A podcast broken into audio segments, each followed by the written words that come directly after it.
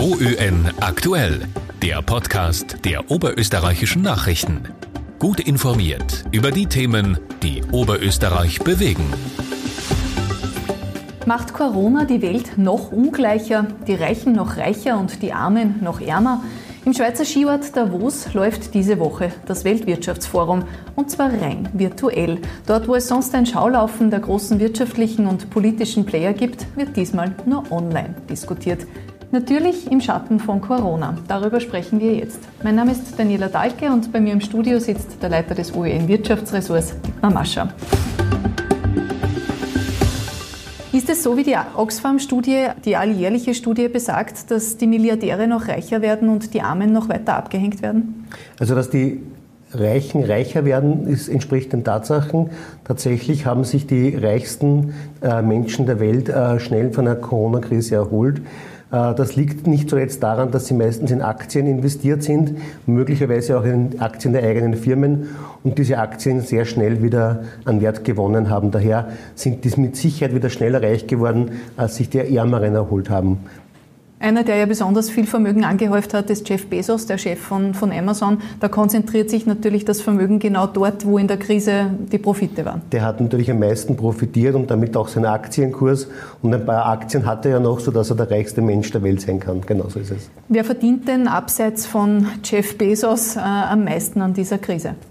Naja, das, das sind diejenigen, die am, am geschicktesten wahrscheinlich mit Aktien gehandelt haben. Wer zu einem Zeitpunkt eingestiegen ist, als die Aktien sehr niedrig waren, das war vorigen März, der hat mittlerweile sehr gut verdienen können. Da haben sich einige Titel mehr als verdoppelt. Da hat man gut verdient. Wenn man keine Aktien hatte, sondern nur ein Sparbuch oder nichts auf dem Konto, dann hat sich das auch nicht verdoppeln können. Wie schaut das bei den Ärmsten aus? Leiden die jetzt noch zusätzlich unter der Corona-Krise? Naja, man muss sich natürlich ansehen, wir haben eine steigende Arbeitslosigkeit, wir haben Kurzarbeit, das heißt, diejenigen, die in Kurzarbeit sind, kriegen zwar 80 bis 90 Prozent ihres Nettogehalts ersetzt, aber eben nur 80 bis 90 Prozent und das ist oft der Unterschied, den es ausmacht, was man sich dann am Ende des Monats noch leisten kann. Das ist der eine Bereich. Der zweite Teil ist natürlich, das sind die, die Armen, die keine, keine Arbeit haben, die irgendwie so am, am, am unteren Ende angesiedelt sind und wo das soziale Netz irgendwo langsam etwas löchrig wird. Da muss man schon aufpassen, dass man die alle mitnimmt. Heißt das, dass die Krise eigentlich eine Ungleichheit, die ja auch vorher schon da war, noch zusätzlich verstärkt hat? Das hat es verstärkt, wobei es, äh, ich halte nicht viel davon, darüber zu lamentieren, dass Reiche jetzt wieder noch reicher geworden sind, weil wenn ich einem Reichen die Hälfte wegnehme, äh, ist, er, ist, er, erstens immer noch reich und zweitens mal haben die Ärmsten nichts davon. Äh, darum ist es am wichtigsten immer zu schauen, wo zieht man einen, einen, einen Boden ein, damit die, die Ärmsten der Armen genug zu essen und einen würdigen Wohnraum haben. Das ist das Wichtigste. Und da muss man sagen, ist in den vergangenen 10, 15 Jahren weltweit sehr viel passiert. Sie haben die Kurzarbeit angesprochen. Das ist natürlich etwas, wo westliche Länder oder gerade reiche Länder wie Österreich ja eines ist, sich leichter tun. Beim Weltwirtschaftsforum sprechen ja Regierungschefs unterschiedlichster Länder, auch aus Afrika. Wie geht es denn den Ländern, die sozusagen nicht den Reichtum des Westens haben? Naja, das, ist, das hat sich, da hat sich nicht viel verbessert, um es mal vorsichtig zu formulieren. Es gibt natürlich Länder, die sind von Corona nicht so stark betroffen, aber die haben ganz andere Sorgen, die vielleicht noch viel dramatischer sind, weil langfristiger und nicht mit einer Impfung oder einem Medikament äh, heilbar. Da geht es um grundlegende wirtschaftsstrukturelle Probleme, äh, wo Leute wirklich sehr wenig zu essen und zu trinken haben. Greifen wir vielleicht das Thema Impfung auf. Es war ja auch jetzt beim Weltwirtschaftsforum in Davos schon Thema dieser Impfstoffstreit um die Lieferungen von AstraZeneca. Da wirkt es ein wenig so, als wären da nur gegenseitige Anschuldigungen im Spiel. Es wirkt so, als ob gepokert würde, ähm, weil die EU hat ja sehr viel Geld schon vorausbezahlt. Äh, dann ist jetzt die Frage, wie wird das Medikament oder die Impfung zugelassen? Tatsächlich nur bis zum 55. oder 65. Lebensjahr, was den Wert der Impfung in der EU deutlich senkt denken würde. Äh, und da hat man das Gefühl, bis es hier soweit ist, äh, wird gepokert und mit gegenseitigen Anschuldigungen. Und ich bin da noch sehr zurückhaltend mit einer Beurteilung, weil ich denke, hier muss man mal schauen, was am 7. Februar herauskommt.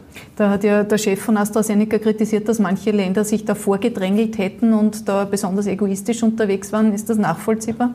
Naja, das passiert ja laufend. Äh, es gibt alle möglichen äh, Versuche, äh, schneller zu einer Impfung zu kommen. Auf der einen Seite wollen sich die Leute nicht impfen lassen, auf der anderen Seite können es die Leute nicht mehr erwarten.